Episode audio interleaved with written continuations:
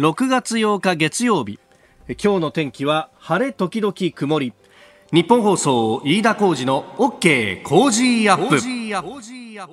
朝6時を過ぎました。おはようございます。日本放送アナウンサーの飯田浩二です。おはようございます。日本放送アナウンサーの新業一華です。日本放送飯田浩二の OK 工事アップ。この後8時まで生放送です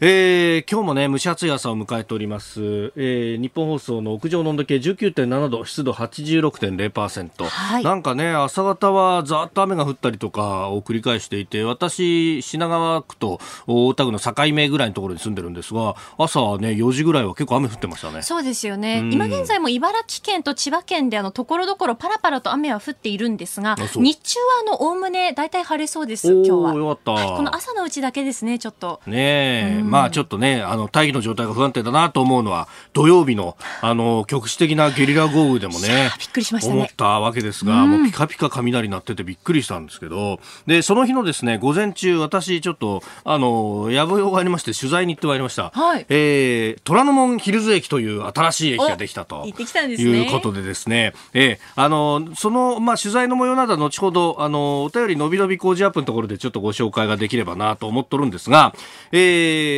その日はですね、まあ、朝、朝方8時ぐらいに、まあ、その駅に集合してですね、で、あの、こう、取材をいろいろして、で、えー、TH ライナーっていうですね、まあ、通勤ライナーの一番列車が来るぞっていうのが、まあ、9時半ぐらいだったんで、まあ、それをこう見、見せるというのが、まあ、メインディッシュだったわけなんですが、まあ、そうすると、あの、駅をいろいろですね、行ったり来たりするわけですよ。で、こう、あの、一応、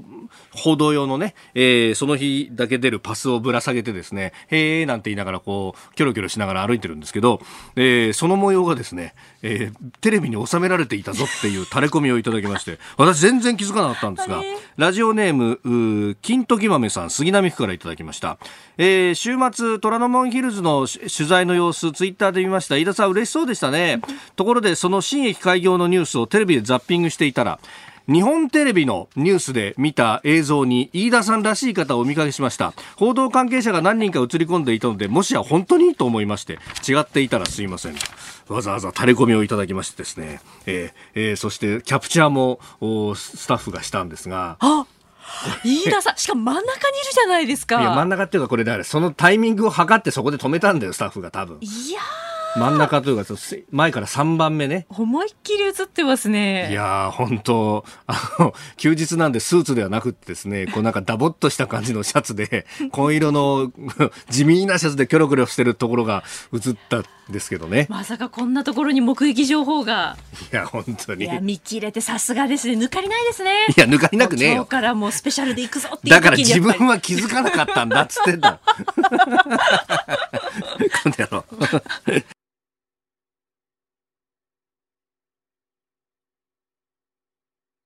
あなたの声を届けます。リスナーズオピニオン。この傾向ジアップはリスナーのあなた、コメンテーター、私、飯田新行アナウンサー、番組スタッフ、みんなで作り上げるニュース番組です。えー、ぜひニュースに対してどう思っているのかというところをお寄せください。今朝のコメンテーターはジャーナリスト須田慎一郎さんです。えー、須田さんはこの後6時10分過ぎから登場ということになります。えー、今日はね、この OK 工事アップとあなたとハッピー、さらにお昼1時からのデイズ3番組連動企画であなたがレポーター、1都3県ラジオコロナ復興会議ということで、えー、まあコロナで受けた影響だとかそういったことをですね、ぜひお寄せください。コメンテーターの方々と紹介していきます。。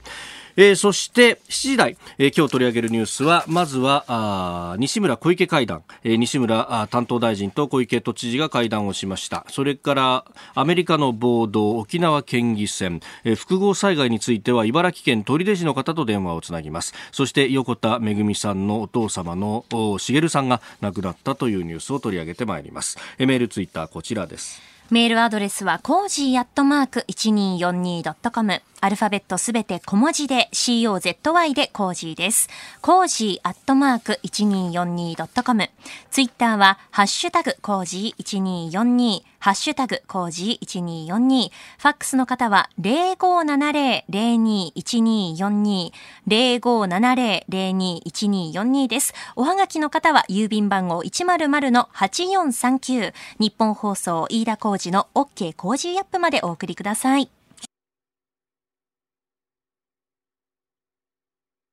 今週の OK 工事アップはコロナに打ち勝て日本 V 字回復大作戦ということで毎日この時間コメンテーターの方々と、えー、日本の経済、えー、など V 字回復の道筋を考えていきます。で今日はですね特別バージョンで3番組連動企画あなたがリポーター1都3県ラジオコロナ復興会議を寄せられたリポートをご紹介しながら復興を考えていきます。今日と明日のコメンテーターはジャーナリスト須田慎一郎さんです。須田さんおはようございま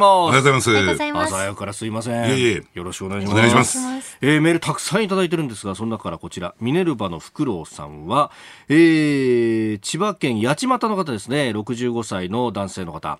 えー、一昨年から在宅でできる仕事としてオンラインのデータ入力を始めました。まあ、テレワークといえば聞こえはいいんですが、出来高払いの請負契約で、えー、件あたり数十銭という単価のため、収入としては内職の範疇です。会社との雇用契約もなく、個人事業主扱いとなるため、勤務時間や作業時間は労働基準法の規制も保護も受けないし、最低賃金も適用されません。それでも通勤時間はなく、時間もセルフコントロールできるんで続けておりました。ところが、えー、去年の台風から今年のコロナと入力すべきデータが提供されるイベント自体が中止となって仕事そのものがないんですと。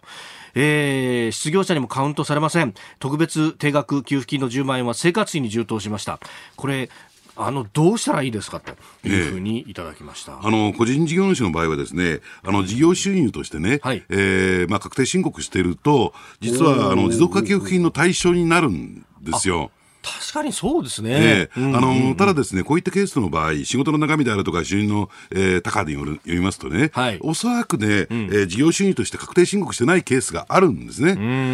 ー、まあ、だろうと思うんですよ。はい、で、ですから、あの、フリーランス扱いになりますから、えー、場合によってはね、えー、えー、二次補正、一次補正では対象になってないんですが、二次補正でフリーランスに拡充される場合には、はい、おそらく対象になってくると思いますんでね。確かにね。ですから、ちょっとね、制度の中身もまだ詰まってないもんですから。二次補正はそうですよね。えー、だからちょっとそこをね、注目していただきたいなと。なるほど。もらえるものをきっちりもらっていただきたいなと思いますね。そうですよね。えー、だからこの方、仮に開業届出してて、えー、去年確定申告したりとか、まあ、確定申告今伸びてるから、えー、去年分ってまだ今だ、今やっても OK ですけど、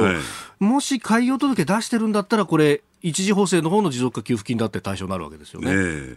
ただ、おそらく出してないケースがありますんで、まあ、それをやっぱり二次補正で救ってもらいたいですよね。うんうんうん、えーえー、続いてこちら横浜の巨人ファンさんは横浜中区からいただきました。50歳会社員の方。やっぱりというか賞与ボーナスは半減となりそうです。給与が半減でないだけマシですが定額給付金を使ってうまくしのぐしかありません。消費モードなかなかそう簡単にはなりませんよね。と。そうなんですね、うん、えー、第二次補正予算第一次補正予算を含めてね、はい、200兆円超える事業規模って言って、えー、えー、市場空前と言われてるんですが、ただ第二次補正予算の中身、うん、えー、30兆円超える真水の部分があるんだけども、はい、実はねあんまり指摘する人がいないんだけども、テレ、うん、新聞もちゃんと書いてないんだけども、はい、個人向けってのはほとんどないんですよ。そうですよね。ね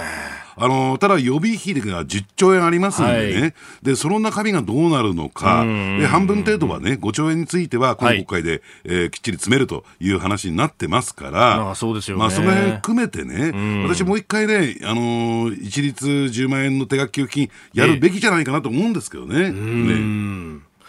えー、ということでたくさんいただきました。3枚目こちらですね、えー、49歳埼玉三芳町のこちらは、えー、神も仏も鶴凛子さんからいただきました、えー中3の息子がいるんです、えー、息子もコロナで散々ですよ。今は受験に向けて勉学に励むしかない状況ですが学校は今月からクラスの半分に分けた半日授業がやっと再開して、えー、息子は塾の双方向ネット授業を受けたため、えー、勉強に遅れはないと思いますけれども学力の差が子供によって出てしまうんじゃないかと思いますね。といただきました、うん、これはねなんか今回のねコロナウイルス問題が起こる前からですね、はい、やっぱり経済格差が経済力の格差が学力格差に直結してるっていうね、はい、状況がありますから、うん、やっぱりここはね、やっぱり、あのー、一人一台、ね、一家に一台ダメですよ。うん。うん、あの、パソコンというのがちゃんと、はい、えー、そういった人たちに渡るような、うん、えー、施策、あるいは Wi-Fi 環境を整えるとかね、はい、これアメリカではね、やっぱりパソコン持ってない子供に対してはちゃんと配布してますから、なんで日本でやらないんだろうかって私はね、常々思ってるんですよ。あの、パソコンの保有率って日本だけですよね、減ってきてるのは、ね、そうなんですね。うん、他の国はちゃんと増えてるのに、ね、ええ。ー、あのですから、その経済力の差が学力格差に結びつかないようにね、はい、やっぱりここはね、きっちりね、うん、これ今の問題だけじゃなくて、従来からずっとある問題ですから、やはりその辺の対応してもらいたいなと。僕はこれは政策担当者にね、はい、えー、ちゃんと聞いてほしいなと思いますけどね。何なんですかね、パソコンってものがなんか遊び道具と思ってる人がまだまだ多いんですかね？加えてね、贅沢品と思ってる人たちが、政治家とか官僚の中には。でも今そうじゃないですよね。そうですね。これがないと仕事できない生活必需品ですからね、もう。ねえー、今日もたくさんのお便りいただきました。あなたがレポーター、1都3県ラジオコロナ復興会議。えー、この後のですね、キャンタたちあなたとハッピー、それから午後の安藤博樹、デイズでも紹介してまいります。えー、ぜひ、メールやあツイッターなどでお寄せください。えー、メールの先、コージアットマーク 1242.com、それからツイッターはいつものシャープコージ1242だけでなく、えー、シャープラジオコロナ復興会議と、えー、ハッシュタグをつけてつぶやいてください。えー、また、今日ね、えー、この後、おハッピーとデイズでも取り上げるということですね各番組のアドレスでも送っていただければと思います、えー、それからこの後ですが、えー、6時50分過ぎエンタメトレンドアップのゾーンでは1週間を通してプロ野球最新リポートもお送りします、えー、須田さん阪神の仕上がり具合も探っていきたいですね。そうですね。ねえー、頑張ってもらいたいな。また後ほどよろしくお願いします。さああ新聞の記事から気になるところをご紹介いたします、まあ、今日ですねあの総合面だとかで結構特集が組まれているのが香港についてです。あの反政府抗議運動の大規模化のきっかけとなった100万人のデモというのが6月9日に去年行われましたんで、えー、そこからあ丸1年となるというところです、まあ、あの当時は、えー、犯罪者の引き渡し条例というものの審議で、えー、これが、まああのー、中国国本土に、えー、自分の意思とは関係なく引き渡されちゃうんじゃないかっていうところから、えー、デモが始まった、まあ、自由が侵されるというところからデモが始まったわけですが、えー、この間の全人代でですね、えー国家安全法というものを香港で制定するという方針が取られて、まあ、それがあの香港の立法会などを迂回する、まあ、香港の議会は迂回する形で、えー、直接北京政府から、えー、法律が降ってくるということがこの先起こると。もうそれが明確化されたんでもう香港が一国二制度から一国一制度になってしまったというところで、えー、まあデモをしようとすると、まあ、ところがあのデモしようとしてもそれが今あのコロナの影響で不許不許可ということになっていて、まあ、これが、えー、国家安全法が成立すればですねもうデモに参加すること自体がすべ、えー、て、えー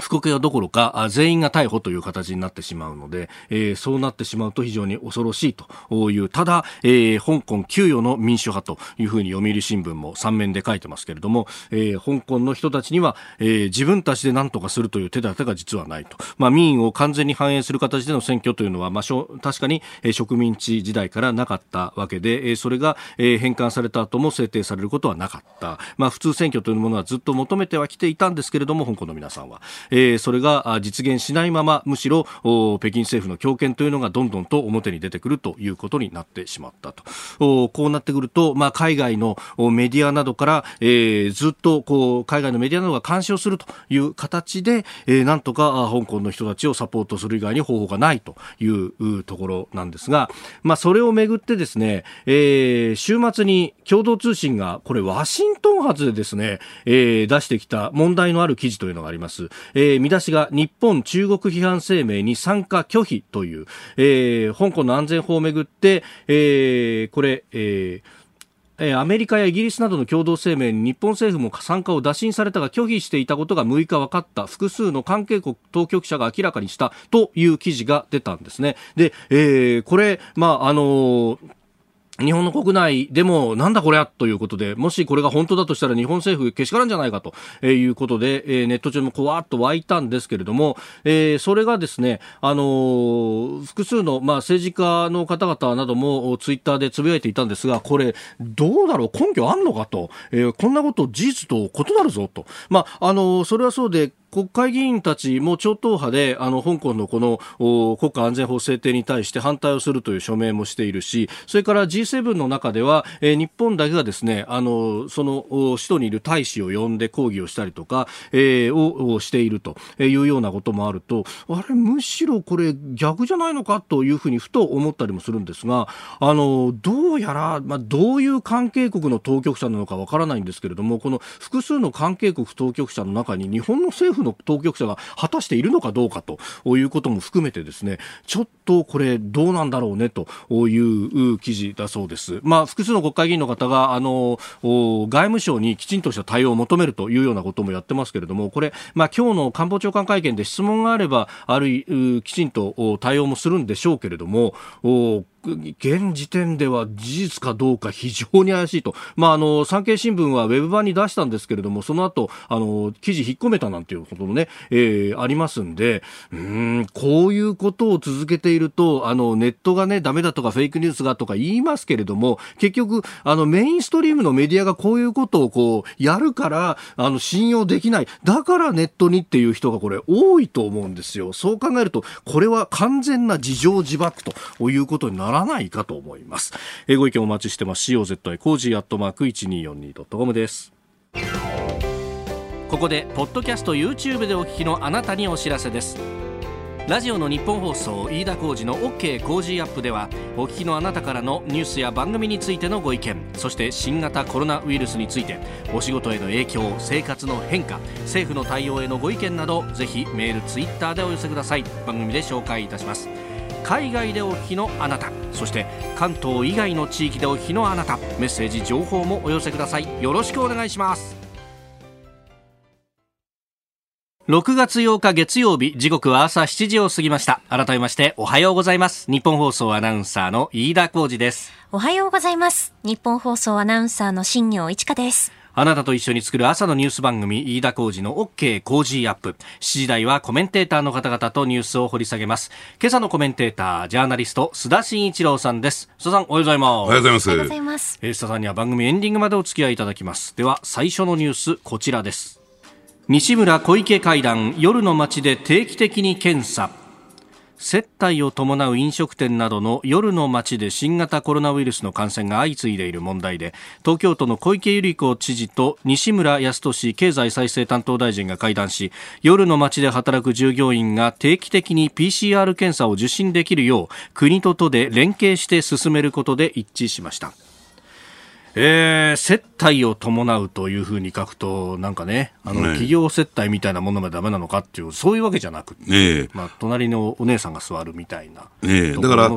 身近で接客をするっていうね、えー、えー、意味なんでしょうけども、はい、どうなんでしょうね、あの、接待を伴う飲食店っていうところがね、はい、なんかやり玉にっていうか、スケープボード化してますよね。ただ、そうは言ってもですね、やっぱりあの、まあ、そういったお店の経営者であるとか従業員にとってみますとね、はい、まあ、あの、生活していかなきゃならないというところもあってですね、やむにやまれぬっていうところも、やっぱり多分にあるんだろうと思うんですよ。じゃあなぜそこだけね、スケープコードにされなきゃならないのかっていう、えー、ところを考えていくと、じゃあ、その、まあ、営業を認めるのか認めないのか、認めないっていう選択肢はないとしたならば、どうやって安全性を確保していくのかっていう点で、まあ、ようやくね、ようやくですよ。ね、えー、政治の側がというか、政策的に動き始めたのかなと思いますけども、定期的に PCR 検査、じゃあそれを実施するといっても窓口を作ると言ってもですね、うん、じゃあそこに来てくれるかどうかというね、はい、でやるにしてもですね、きめ細かく、うん、えー、例えば、えー、24時間体制でそういう窓口を作るとかね。確かにね、えー、昼間行けないよっていうね、寝てるよ、その時間って人多いですからね。しかもそれをどこでやるのか、どの病院でやるのかっていうところも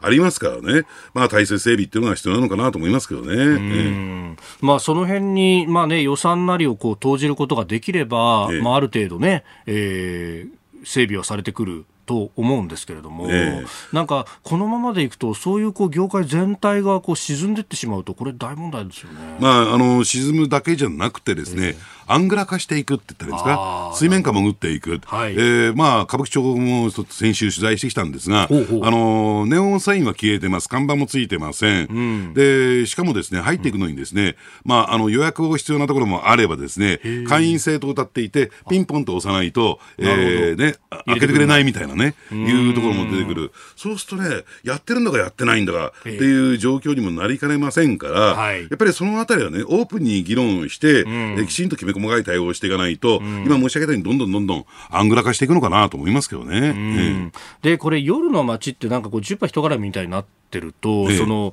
カウンターのみのバーとかでそれこそカウンターだけのラーメン屋さんと変わらないじゃないですか、え、でラーメン屋さん普通にこうついたてつけて営業してるっていうのを考えるとなんかそういう対策とかっていくらでも打ちようがあるような気がするんですけど、ね、そうですね。あのですからそういった点でいうと、まあ、あの東京都の対応っていうのは、くくりとした風営法のくくりにしてるんですよ、はい、だから例えばナイトクラブって言った時に、もちろんその若い人たち向けのクラブと全く違うし、えー、えー、例えば銀座にあるような、はい、いわゆる夜の社交場のクラブともまた違う。じゃ一体あれ何かというと、はい、要するに、まあか、かつての、ね、基準からすると、えー、まあ、バンドが入っていて、生バンドが入っていて、ダンスフロアがあるような、大きなそういった施設のことを、えー、まあ、ナイトクラブと称したんですよ。はい。じゃあ、それをね、適用させようとしたら、馴染むんですか？というね。確かにね。法の立て付け自体がもう、不具になっちゃってる。ね。っていうところもあって、そうなるとですね、えええー、規制はしようとしてる、あるいは、えー、そういった形で情報を発信していこうとする対策を取ろうとしてもですね、もともとの法の立て付けが非常に古臭くなってて、えー、緩いものですから、えー、きめ細かな対応ってできないんじゃないかなと。そのあたりから考えていかなきゃならないんじゃないかなと思いますけどね。なんか、あの、銀座のあたりのお店の人に聞いたんですけど、風営法のこう立て付けがあって、ええ、その換気が大事だって言うじゃないですか、はい、窓を開けると、窓を開けようとしたら、それは風営法でだめだって言われるから、開けらんねえんだよって言われて、え、そんな法律があるんですか？って、え、びっくりした覚えがあったんですが。で公序良俗に反する音が漏れると、ね、音が漏れると。だから、窓のところにほとんど壁を作ってるって店が多いですよね。もうそうですよね、そもそもそうなってるっていうそうですよね。だから、そういったところで、えー、非常にこう古くなって、法律自体が古いんじゃないかなと思いますけどね。確かに本当はそこから掘り下げて議論しなきゃいけない。えー、えー、まずはあ西村小池会談についてでありました。おはようニュースネットワーク。東京有楽町日本放送キーステーションに全国のラジオ局21局を結んでお届けいたします。時刻は7時11分になるところです。おはようございます。日本放送アナウンサーの飯田浩二です。今朝のコメンテーターはジャーナリストの須田慎一郎さん。取り上げるニュースはこちらです。黒人死亡事件週末のワシントンで最大規模の抗議デモアメリカ中西部ミネソタ州で黒人男性が白人の警察官に首を押さえつけられ死亡した先月25日の事件を受け始まった抗議デモですがこの週末も全米主な都市で行われましてこのうち首都ワシントンでは事件以降最大の規模となる数万人の参加者がホワイトハウス近くの道路を埋め尽くしました。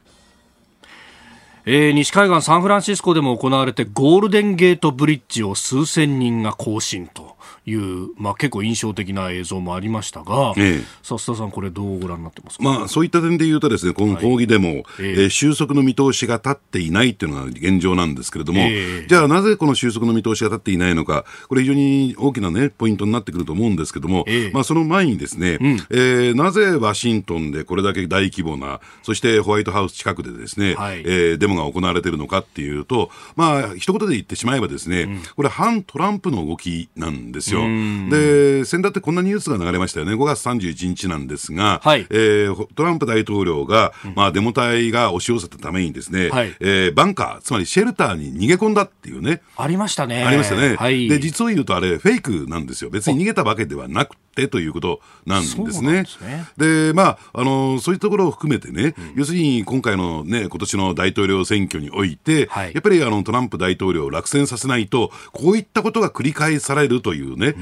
ー、ことを、まあ、印象付けようとしてるんだろうなと思いますけども、はい、まあ、ちなみにですね、今回の抗議デモの、えー、まあ、スローガンっていうのが、ブラック・ライブス・マターっていうね、はい、えー、黒人の命も大事、大切だというような、うん、えー、ライフのね、複数形で、えー、ライブスす。という、という言葉を使ってるんですけれども、あの、まあ、この一連のですね、流れを受けて、あの、実は、あの、前回の大統領選挙でね、はい、えー、まあ、トランプ大統領と争ったヒラリー・クリントンさん、元国務長官ですね、オバマ政権時代の。はい、えー、彼女のツイッターを見てたらですね、はい、えー、まあ、その、今回の一連の抗議デモを取り上げて、で、加えてそこに、エレクションズマターっていうね、う。一言がポンと入ったんですよ。選挙が大事なんですよ。えー、選挙が大事。はい、つまり今回の、えー、選挙、大統領選挙でトランプ大統領を落とさないと、引きずり下ろさないと、こういったことが繰り返されるんだというのが、えー、まあ、彼ら、彼女たちの主張になってきている、えー、ブラック・ライブズ・マターっていうのは、はい、さらにその延長線上に、このエレクションズ・マターっていうのがあるんだということをですね、やっぱり念頭に置かないと、はい、今回の動きのですね、本質が見えてこないんですよ。ただ日本のメディアっていうのは、そのエレクションズ・マターについては一切触れようとしないじゃないですか。はい、だから、なんか、えー、純粋にね、なんか暴力だとか人種差別に対する怒りっていうのが浮かんできて、それに対する、えー、抗議の発露、うん、えー、というね、まあ、アメリカでは抗議というのは、これ正当な権利で認められてますからね。まあ、そういった点で言うと、誰もが反対、えー、ね、えー、抗議の行き過ぎだというね、ところでは、反対が出にくい環境があるんだけども、はい、そこを使ってエレクションズマターの動きが起こってきていると。ですから、先冒頭申し上げたようにですね、はい、収束が見通しが立っていないというのは、す、べ、て大統領選挙、11月の大統領選挙に直結してきますからね、収束の見通しが立ちようがないんですよ、これ。収束してほしくないわけですよね。欲しくない勢力がいるということですよね。ええ、あの、よくね、トランプ大統領の発言一つ一つが、これ、すべて大統領選に向かってるんだみたいなことを言う人いますが、ええ、むしろ反トランプの反対の人たちだって、こうやってすべて大統領選に直結しているということなんですね。んですね。でで、先ほどね、私、ヒラリー・クリントンさんのツイッター見ましたと言いましたけども、はい、あのー、まあ、びっくりしたのはですね、えー、えー、こういう2枚の写真をね、えー、ツイッターに上げてるんですよ。一つはですね、オバマ政権時代に綺麗にライトアップされているホワイトハウス。で、こんなに平和ですよ、みたいなね、イメージがボンと出るんですね。はい、で、次に真っ暗な、全くライトアップされていない、要するに闇に沈んだホワイトハウス。これが5月31日、つまり、えー、トランプ大統領が挽回逃げ込んだ避難だと。はいこんなに不穏でね、えー、暴力に支配されているホワイトハウス。さあ、どっちみたいなね。で、実はですね、はい、これ AFP 通信社がですね、ファクトチェックしたんです。どうもおかしいなっていうことでね。なるほど。そしたらですね、その闇に沈んだホワイトハウスというのは、はい、実は、ね、オバマ政権時代の写真、ライトアップされる前に、一旦電気を落としている、ライトアップされる前のその写真だったっていうことが分かった。あそうなんですか、ええ、この写真を詳しく調べてみたら、ええ、これ私がやったわけじゃなくて AFP 通信っていうね、はい、しかるべきメディアがちゃんとやったファクトチェックなんですよ、うんえ、でつまりねヒラリー・クリントンさんみたいな人もですね、うん、そういったフェイクニュースを流して、はい、トランプ大統領攻撃をやってるんだと。それは今のアメリカの政治状況なんだっていうことは、やっぱり頭の片隅に入れておくべきじゃないのかなと思いますね。うん、そうやっても印象でね、写真の印象だけでこう釣っていくってことですよね。ねね。だからこれがどーっと拡散しちゃったんですよ。ああ、ね、要するにもう真偽のほどというのは関係ないと。ね、それでイメージでトランプが悪だっていうのがどーんと広まればそれでいいと。ね、それを、しかし、あのーかつて大統領候補にまでなった人っていうのも、やるのがアメリカなんですね。まあ、ですから、それはね、かつてはネガティブキャンペーンっていうね、はい、一つの政治手法としてのカテゴリーとして入ってたんだけども、うん、それをはるかに上回ってたですね、うん、もうフェイクキャンペーン化してるんですよ。ですから、今のアメリカで起こっている構造というのは、まあ、黒人の方が亡くなられました、はい、ここにも、えー、まあ、亡くなられたというも、警官に殺されたという側面が強い、で、そういう人種差別的な動きが起こってきた。で、それに対する抗議が起こってきた。抗議の矛先はどこに向かっているのか、トランプ大統領ですよ。トランプ VS その抗議というね、そういう構図にどんどんどんどん落とし込んでいこうとするね、はめ込んでいこうとする。動きなんだと。ね、いうことなんですね。で、じゃあこれが実際のこう大統領選にどう影響するのかっていうところで、なんか、あの、日本での報道を見ていると、トランプ大統領の支持がどんどん下がっているように見えるんですが、これってどう見たらいいですか？あの、ですから、あの、言ってみればね、じゃあその反トランプってどういった人たちなんですか、まあ、反トランプリベラルって言われるんですが、民主党と、もちろんね、はい、トランプ大統領と大統領選挙を争っている民主党と、そして、えー、オールドメディアのほとんどのはい。大手メディア。ですよね、オールであり大手メディアですよ。ですから、そこは若干のですね、そのフェイクニュースにも加担してるっていう部分もありますから、額面通りその支持の推移ってのは見られないな。だからといって別にトランプ大統領優位というつもりはありませんよ。はい、じゃあ、大きく劣勢に立たされてるのかっていうと、うん、そこも割り引いて見る必要があるんではないかなと。ただ、いずれにしてもですね、うん、えー、まあ、そういったメインストリーム含めたですね、大手メディアが、やっぱりトランプ大統領の足を引っ張ろうとして、ある種この、えー、抗議デモを通じてですね、キャンペーンを張っていることは、これ間違いない。これが有権者にどの程度の影響、マイナスの影響を及ぼすのかっていうのも見ていかなきゃならないんだろうなと思いますね。うん。まあ一方でね、その、今日、民主党の方の大統領候補はバイデンさん。はい。まあこの方が、その黒人層に対してのはね、発言で失言があったりなんかもしたというふうにも伝えられていて、どこまでこれが影響するのかっていうのがちょっと見えないですね。で、そういった問題についてはほとんど報道されないんですね、逆に。言えばね。だとは言ってもですね、今、えー、ウェブっていうかインターネット上でね、はい、そういった情報はすぐ拡散しますから、ですから、もうこれね、本当にね、はっきり言って、蓋開けてみないと分かんないかなと思うんですね。ねまあ、前回もそうでしたけど、今回の大統領選もよりそれが深まると。ねだこのフェイクニュースにどの程度大統領選挙が影響されるのかっていうのが、いや、そうこうそういう点ではね、うんうん、初ですよ、こんな状況っていうのは、アメリカの大統領選挙。ねでその状況って海外勢力にとってはつけ込みやすいですね。つけ込みやすいし、アメリカ国民として決して、えー、幸福な、ね、状況じゃないと思いますけどね。うん、えーえー、そして選挙もう一つ昨日沖縄県議選が投開票行われました、えー、玉城知事支持の与党側が過半数を維持したというニュースであります。48の定員に対して、えー、玉城知事を支持する共産社民地域政党沖縄社会大衆党などの与党が、えー、25議席を維持したと。いうこと。で、えー、一方で自民党は議席を4議席伸ばしたなんてことがあって与野党の差はわずかとなっているようです。そうですね。でただポイント2つありましてね、はい、1つはですね共産党。ねえー、7人候補を立てて全員当選と、はい、6人から1人、ね、まあ、1人増加っていう点で考えると、うん、かなり沖縄に共産党がですね、うん、えー、勢力を伸長させてるなというのが1点、はい、そしてもう1点がですね、うん、えー、公明党です、はい、えー、公明党にとってみるとですね、うん、沖縄というのは関西上昇関西に次ぐ重点地域なんですが、はい、まあ、結果的に4議席あったんですが、2議席に減らしてる、はい、まあ、候補者を絞って、あそうですね。これね、候補者も2に絞って、ええ。でもともとゼロになるんじゃないかとも言われてたんですよ。そうですか、ええ。えー、影響力が落ちてきてね、だからこそ4議席あったのに、候補者を2人に絞って全力投球したというところがあるんで、えー、このあたりのね、はい、逆転ぶりというのが今後の県政運営、えー、それが加えて国政へどう影響していくのかいうところをちょっと注目かなと思いますね。えー、まあね、もともと公明党選挙は非常に強いと言われていた、えー、でもやっぱコロナ禍でコロナウイルスのこの影響があってなかなか人が集まるっていうこうイベントを立てにくいっていうのは一つ影響があったんですかね？いや大きくあったと思いますよ。やっぱりあの公明党っていうのは、えー、そのね動員して、はい、えー、そして盛り上げていく、えー、一気に熱を帯びて、えー、選挙で勝っていくっていうやり方を取ってますから、ただそれに加えてですねどうなんでしょうね。やっぱり考えてみなきゃならないのは、はい、やっぱり自民党と連立政権を組んでることで、えー、じゃあ沖縄の結果的にね普天間基地ですよ、えー、あるいは辺野古基地問題、はい、えー、これに対して民意に寄り添いきれてるのかどうなのか。っていうとですね、やっぱりここで影響力下がってくるとね、えー、このまま自民党と連立組んでていいのかっていう国政に対する影響が出てきかねないかなと思いますね。なるほど。どちらかというと遠心力になってくるそうですね。与党に対して。えー、うん。まあその辺どう総括するのかというこれからの話であります。えー、この時間ジャーナリスト須田慎一郎さんとお送りしてまいりました。日本放送でお聞きの方、この後も須田さんにお付き合いいただきます。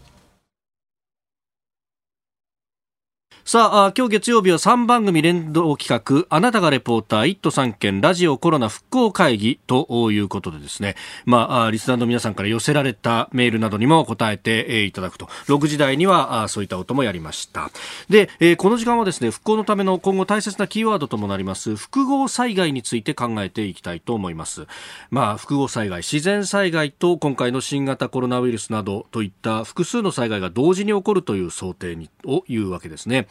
まあ地震の頻発というのもありますし、これから台風が来るというシーズンを迎えます。コロナウイルスと合わせてこの備えをどうするべきなのか。そこで先日ですね、複合災害を想定した訓練を行ったばかりの、えー、茨城県取手市の取り組みを伺っていきたいと思います。えー、教えてくださるのは、えー、茨城県取手市安全安心対策課の斉藤さんです。えー、斉藤さんおはようございます。あおはようございます。よろしくお願いいたします。よろしくどうぞお願いいたします。今回の訓練なんですけれども、これ、はい、コロナウイルスとどういった災害を想定してというものになったんですか？えあのこれからですね、えー、出水期を迎えるにあたりまして、えー、新型コロナウイルス感染下の現状での避難所運営をですね、えー、どのように行うべきかと、はい。えー、新たな避難所運営というものが急務だと考えております、えー、避難所運営の中心となる自主防災会組織の会長さんやですね、はい。えー、地域と行政のパイプ役の市政協力員さんと連携をして避難所演習を開催したところでございます。これ、どういったことに注意が必要でしたか？はい。えー、このコロナ禍の状況の中ですね、えー、えー、感染防止と避難というのをですね、えー、同時に行わなければならないということでですね、はい。えー、入り口にあの検温や消毒、えー、また、えー、部屋を換気をしながらですね、3密にならないように注意をしました。で実際の避難所用のパーテーションを用いまして、はい。えー、実際に皆さんと組み立てを体験し、通路の幅をですね、えー、2メートルずつ確保できるように確認したところです。あじゃあ、普段今までの想定よりもこうかなりこう空間をある意味贅沢に使うというか、どうですか、収容人数とかも、じゃあ、想定かなりあの数が少なくなるっていうことになりますか？そうですね。今までのあの基準ですと、ええ、まあ、体育館の基準ですと、2平米に1人という割合なんですが、えー、それですとあの密になってしまいますので、はい、まあ、4平米に1人というようなことで、まあ、倍にしたりですね、えー、えー、いうような対策を講じました。なるほど、はい、先ほどあの避難所用のパーテーションもねあの用いて組み立ても体験とおっしゃいましたがどうですか？これもやっぱりあのコロナ対応だと形とかそういうのも変わってきますか？そうですね、あの縦横2.1メートルで、えー、感染飛沫感染防止のためにですね、えー、高さを1.8メートルという寸法でございまして、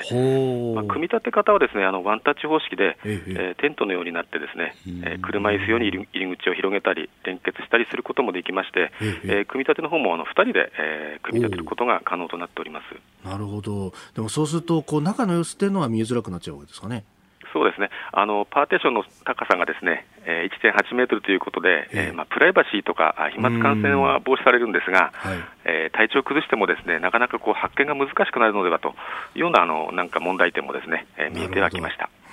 さあスタジオにはジャーナリスト須田慎一郎さんもいらっしゃいます。はい。あのー、やっぱりねこうスペースを広く取らなきゃならないっていうことなんですけどもそういう避難所の数っていうのは十分足りているんでしょうか？そして何か問題が起こった時に対応する対策する人の人数っていう確保もやっぱり目処はついてるんですか？はいあのおっしゃる通りですね、えー、市としてもそれは懸念しているところであります、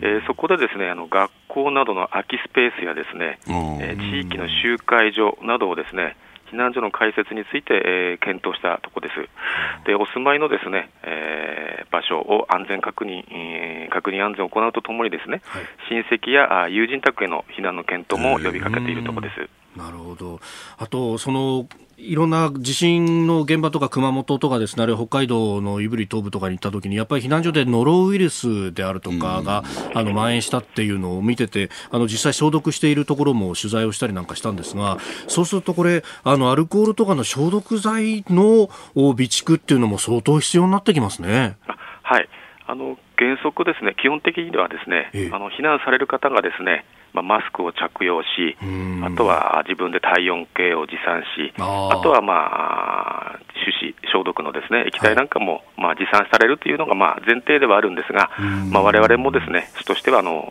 備蓄をしてですね、え持ってこれない来れない方についてはですねあのこちらでも多少は用意してございます。うそうですよね。あのもし断水をしたりとか停電になったりとかいうこともこれ想定しておかないといけないことですもんね。はい、その通りですね。うん。いやしかし一言じゃないし、もうあと何ヶ月もなく近づいてきますもんね、こういうことはね。そうですね、うん、あのまあ、昨年はですね、えー、9月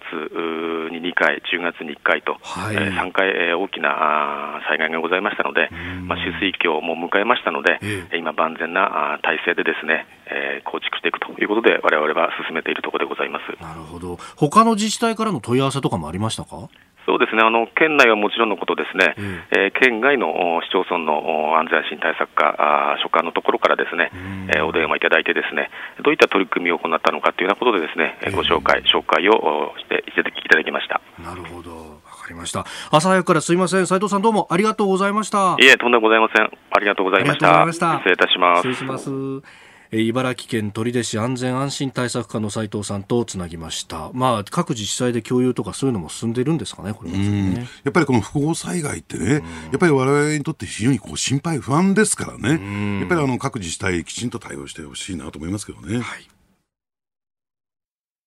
ここだけニューススクープアップです。この時間最後のニュースをスクープアップ。横田めぐみさんの父、茂さん死去。1977年北朝鮮に拉致された横田めぐみさん拉致当時13歳の父横田茂さんが5日老衰のため87歳で亡くなりました。被害者家族の象徴的な存在で長年にわたり拉致問題の解決を訴え続けてきましたが願いは叶いませんでした。5日の、まあ、午後あたりから茂さんが亡くなったらしいぞというような、えー、情報が入ってきて夕方には各社これを報じるということになりました。まあ、このところはね体調が思わしくないということも伝えられていましたけれども、無念ですよね。そうですね。あの、私もですね、何度かインタビューさせていただいたり、はい、あれ、日本放送のね、この朝の番組でもご登場願ったりですね、はい、えー、あるいは、あの、まあ、元気づけようっていうことでもないんですけども、はい、十数年前にですね、あの、一緒にカラオケ行った時がありましてね、まあ、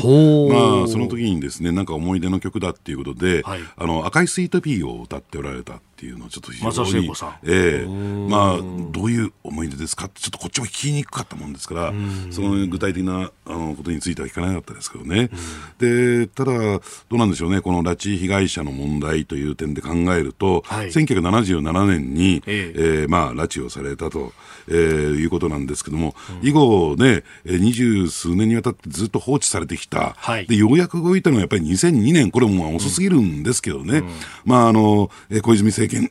時代にですね、はい、えー、日朝のですね首脳会談が、初の首脳会談が行われて、うん、まあ結果的に、えー、何人かの拉致被害者のうち何人かが、えー、帰国することになったということなんですけれども、はい、ただやっぱり、えー、当時のね、国際環境、まあ北朝鮮を取り巻く国際環境っていうところを考えてみると、はい、あのやっぱりアメリカによる体制、えー、転覆といったんですかね、えー、北朝鮮に対する攻撃のリスクが高まっていた、はい、それに対して、えー、直接交渉ルートがなかった。北朝鮮が日本を頼ってきたっていうね、まあ、そういう側面がある、はい、だから前進したっていうね、そこはあるにせよですね、ええ。えー、そこでとどまってしまった、今はそうじゃなくて、ね、えー、米朝間で直接対話ルートができてしまったということで、えー、日本が登場する、えー、まあ、場面がないっていうところでね、うん、えー、足踏みしてるっていうこともあるんですけども、はい、じゃあ、まあ、とはいえですよ、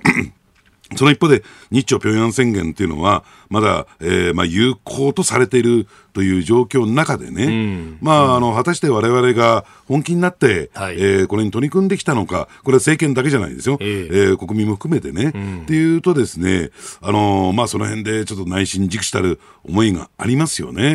ー、まあ、本当にこの世論というものを向こうは見てるっていうのが、そうなんですよ。ね、それこそその5人の方々がまず最初に帰ってきた、あの時は帰ってきたけれども、一時滞在をして戻すというはずだった。はい、でも、そんなことをしたら、こう日本の世論がどうなるのかということ、まあね、それに加えて官邸で中山京子さんであるとか、うん、あるいは、はいはい、あの安倍晋三さん、当時副長官でしたが、うん、えー、反対をしたというのもあったはあったと思いますけれども、うん、何しろ世論がこれ返すとかとんでもないっていう、むしろ5人が帰ってきたところで、やっぱり拉致があったじゃないかと、はいはい、世論が沸騰したと、あれ、あのうねりっていうものをやっぱり北朝鮮側も非常に恐れる部分があるわけですかね。ねですからその世論の部分とね、うん、でもう一つはやっぱりあれですよね。あの北朝鮮ね、えー、まあこのね核ミサイルの問題を解決するにあたって、はい、6カ国協議の枠組みっていうのを作ったわけですよね。えーはい、でどうしてそこにまあ日本がね、えー、まあもちろん入る、えー、べきなんでしょうけども、うん、えー、役割は何だったのかというとやっぱりこの、えー、北朝鮮に対する経済支援援助っていうのはね、うん、当然のことながら出てくる、はい、それに対してにそれを担うのはやはり日本であり韓国という状況だった。うんですから、そのあたりをね、やっぱり交渉材料って言ったらいいんですかね、まあ、世論もそうでしょうし、はい、えー、やっぱりその経済支援、援助、ねえー、というところも含めてですね、まあ、あの日本としては、えー、カードは、まあ、ないわけじゃない、じゃあ、それをじゃあ、えー、利用してこなかったっていうところも一つある。でただですね、先ほどちょっと申し上げたように、はい、1977年以降ですね、えー、全くこれが動かなかったのは、ここがもう軸したる。重いですよね。うん、で、一方でですね、これ覚えてますかね、飯田さんね。はい、あのー、ね、あの、金丸脱税事件っていうのが自民党副総裁の中心ですよ。はい、えー、えー、が、えー、脱税事件が起こって、はい、で、その事務所の中の金庫からですね、無刻印の、うん、えー、金塊が出てきたと。はい、えー、まあ、えー、当時も今もそうでしょうけど、無刻印の金塊っていうのは、もうこれ北朝鮮から、うんうんうん、えー、提供されたもの以外ないって言われていた。はい、で、まあ、あの、金丸包丁団っていうのが行って、どうもその時にもらったんではないのか、あるいは土井孝子さんがね、うん、えー、拉致はないっていうね、はい、えー、まあ、社会党の、えー、まあ、幹部ですよね、うん、えー、が言った、うん、そういったですね、国内のその政治状況がこの問題を放置し続けたんだと。うん、ね、それに対するやっぱり政治の側の反省であるとかね、はい、えー、というところが、まあ、ね、ちゃんとその、えー、行われたのかどうかっていうところも一つありますよね。うん。まあ、あの辛坊治郎さんもよく言ってますけれども、ね、2002年のあの小泉訪朝で拉致を認めたっていうのの前までは、ええー、拉致のドキュメンタリーを作ろうとしても北朝鮮がそんなことするわけがないだろうと。こんなあの米帝のプロパガンダを許すなと言ってドキュメンタリーを地方局は作れなかったんだよっていう、うん、そんな提案をするといわゆる左派と呼ばれるような人たちから袋叩きにあってたっていうのがあったんだというふうに、まあ、実体験として下さん語ってらっしゃいましたけれども、ね、そういうメディア環境という面もあったわけですよねあの当時もちろんそうですね、えー、もちろんですねその拉致の問題以前に北朝鮮批判みたいなことをやるとですね、はい、朝鮮総連から相当なクレームがつく、はい、で加えて野党を中心にですね、えー、当時の社会党ですけれども、はい、その朝鮮総連と密接に結びついていた、えー、そういう政党もあった、そっちからのクレームがつく、はい、ということでですね、えー、そういった問題を真正面から取り上げられない、うん、これは別に拉致問題だけじゃないですよ、北朝鮮に対しての批判というね、えー、点についてはですね、うん、日本のメディア環境としては、えー、きちんと報道してこられなかった。ね、唯一、まあ、産経新聞ぐらいじゃないかなと、私は思いますけどね、産経も、そのね、新潟支局から初で大展開をしたときに、正規の第五法だって言って、ボコボコに叩かれたっていうのがありましたよね。ね結局、あの時に批判したメディアは、ね、何か落とし前つけたのかっていうと、はい、特に何もやってないですよね。うん。だからそういったね、要するに北朝鮮もその理不尽な、えー、対応を間違いなく取ってるんだけれども、はい、その一方でわれわれはね、やっぱり日本のこの、えー、メディアであるとか、政治状況であるとかね、か野党ばっかりじゃないですよ。与党の中にもそういった人たちがいたんですから、うんはい、そういったことをですね、清算するなり反省することなしにですね、北朝鮮と真正面から交渉なんかこれ、できないだろうなと思いますけどね。うん。えー、横田めぐみさんの父茂さん死去という話から、まあ、北朝鮮に対する、まあ、我々の迎え方についての、えー、お話をいただきました、えー、謹んでご冥福をお祈りいたしますえこのコーナーも含めてポッドキャスト YouTube ラジコタイムフリーでも配信していきます。詳しくは番組ホームページをご覧ください。ポッドキャスト YouTube でお聞きいただきありがとうございました。この飯田浩司の OK 工事アップは東京有楽町の日本放送で月曜から金曜朝6時から8時まで生放送でお送りしています。生放送を聞き逃したあなた。ぜひラジコのタイムフリーサービスで新型コロナウイルスに関しての最新情報ニュースやスポーツエンタメなどをぜひチェックしてください。さらにこの番組では公式 Twitter でも最新情報を配信中。スタジオで撮影した写真などもアップしています。そしてもう一つ私飯田浩司夕刊富士で毎週火曜日に飯田浩司の「そこまで言うか」を連載しております。こちらもぜひチェックしてください。